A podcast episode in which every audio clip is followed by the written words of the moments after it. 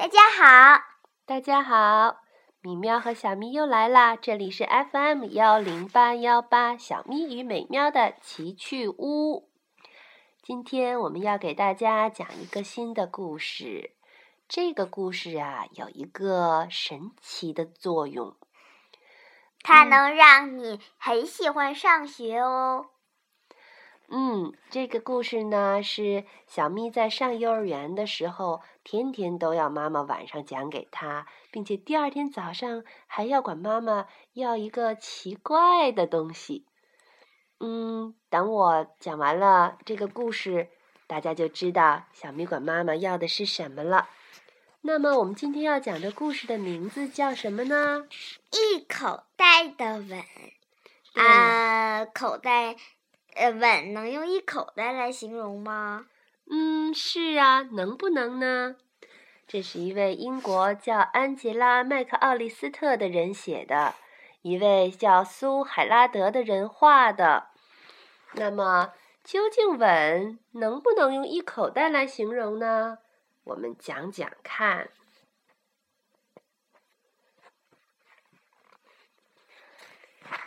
好，开始了。迪比上学了。上学第一天，迪比就学会了和同学们排好队走进教室，学会了把大衣挂在衣钩上。当老师点名的时候，他要回答：“到。”这一天，迪比和同学们一起堆沙堡、唱歌谣，还给妈妈画了一幅画。放学的路上，爸爸问。在学校过得开心吗？嗯。第二天一早，妈妈拉开窗帘，该起床去上学了。不嘛，我昨天已经去过了。你还要去啊？妈妈特别耐心的对迪比说：“你现在已经是个小学生了。”不要，我不是小学生，我是家里的小乖，我要和你待在家里。迪比一边说着，一边钻到被子底下。不过，迪比还是去上学了。妈妈和迪比走在上学的路上，他们穿过这片树林才能到达学校。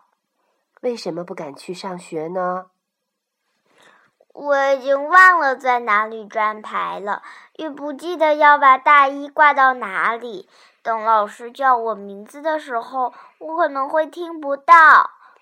我会把你送到队列里啊，迪比低着头难过的说：“我想一整天都和你待在一起。”不行，妈妈不能那样做的。当他们走到学校的时候，迪比站在大门口不动了。你要是不陪着我，我就不进去。妈妈抱了抱迪比，忽然间想出了一个主意。他把双手捧起来，往里面吹了十几个吻，然后轻轻地把它们放进迪比的口袋里。当你害怕的时候，就从口袋里拿出一个吻，然后想象着妈妈就在你身边。迪比紧紧地拽着妈妈。“哦，亲爱的，可别把它们压坏了。”妈妈说道。上课铃响了，所有的同学都排好队走进教室。迪比这时还穿着大衣呢。当老师点名字的时候，迪比回答的又清晰又响亮：“到！”要选小伙伴做拍手游戏了，他觉得很害羞。迪比伸出一个手指头，轻轻地放进口袋里，然后把手指拿出来压在脸上。他觉得好温暖，就像妈妈的吻。迪比笑了。一个叫奥特利的小女孩问他：“你能跟我做朋友吗？”“当然啦。”然后两个小伙伴开始做游戏了。课间休息的时候，迪比坐在长椅上，其他同学都在那边兴高采烈地玩着，没有人过来邀请他。迪比又从口袋里拿出了一个吻，他想象着妈妈就在身边，顿时勇敢了许多。迪比站起来，向前走去。就在这时，从操场那边飞来一个球，刚好落在迪比的手里。扔过来！同学们喊道：“快过来一起玩！”上课了，老师给同学们读了一个故事，然后让大家一起讨论。迪比很勇敢，还举手回答了一个问题呢。这是什么呀？谁来回答？老师。迪比。这是一只大蜘蛛。哦，长得毛茸茸的蜘蛛啊！回答的可真不错，谢谢你，迪比。不过到了午饭时间，迪比又遇到了一些麻烦。大家都把饭盒放在那张桌子上，在这里排好队，然后去小推车那儿饮领饮料。等所有同学全都坐好后，我们才可以开饭哦。一滴菜汁溅到了迪比的眼睛里，他他又害怕了。如果妈妈在身边就好了，他会告诉迪比该怎么做。迪比又从口袋里拿出一个吻，轻轻放在脸上，然后擦掉了菜汁。老师说：“迪比，过来坐到我这边。”然后他开始教迪比应该怎样做。吃过午餐，到了游戏时间。暖洋洋的太阳照耀着大地，同学们都没穿大衣，迪比也热得把大衣脱掉了。有个男生把球传给迪比，很快迪比就沉浸在游戏带来的喜悦中。下午，老师让同学们轮流站在教室前面。给大家讲一讲家里的故事。迪比害怕站在同学们的面前，他偷偷溜出教室去拿大衣。迪比在操场上找到了自己的大衣，可是当他穿上大衣的时候，发现口袋竟然裂开了。他伸出手指穿过那个小洞，口袋好凉，而且是空的。妈妈的吻都掉出去了，迪比气呼呼地说。他开始吸溜鼻子。就在这时，听见有人在呜呜的哭。嗯嗯嗯，是奥特利。嗯，你为什么哭啊？迪比擦干自己的眼泪，问奥特利：“我找不到饮水器，又不敢去问别人。”我知道饮水器在哪里。吃午饭的时候我见过。迪比带着奥特利找到了饮水器，然后两人一起走回教室。迪比，我能坐在你旁边吗？奥特利小声的问他。可以啊。迪比边说边在身旁放了把椅子。接下来的时间里，奥特利坐在迪比旁边。迪比一直照顾他，刷刷，他还帮奥特利选铅笔，还帮他找来了一个围裙，为他讲解他不懂的功课。这个加这个是多少呢？你这么帅？哦，真是个好朋友。一直到放学，迪比都把那一口袋吻的事忘在了脑后。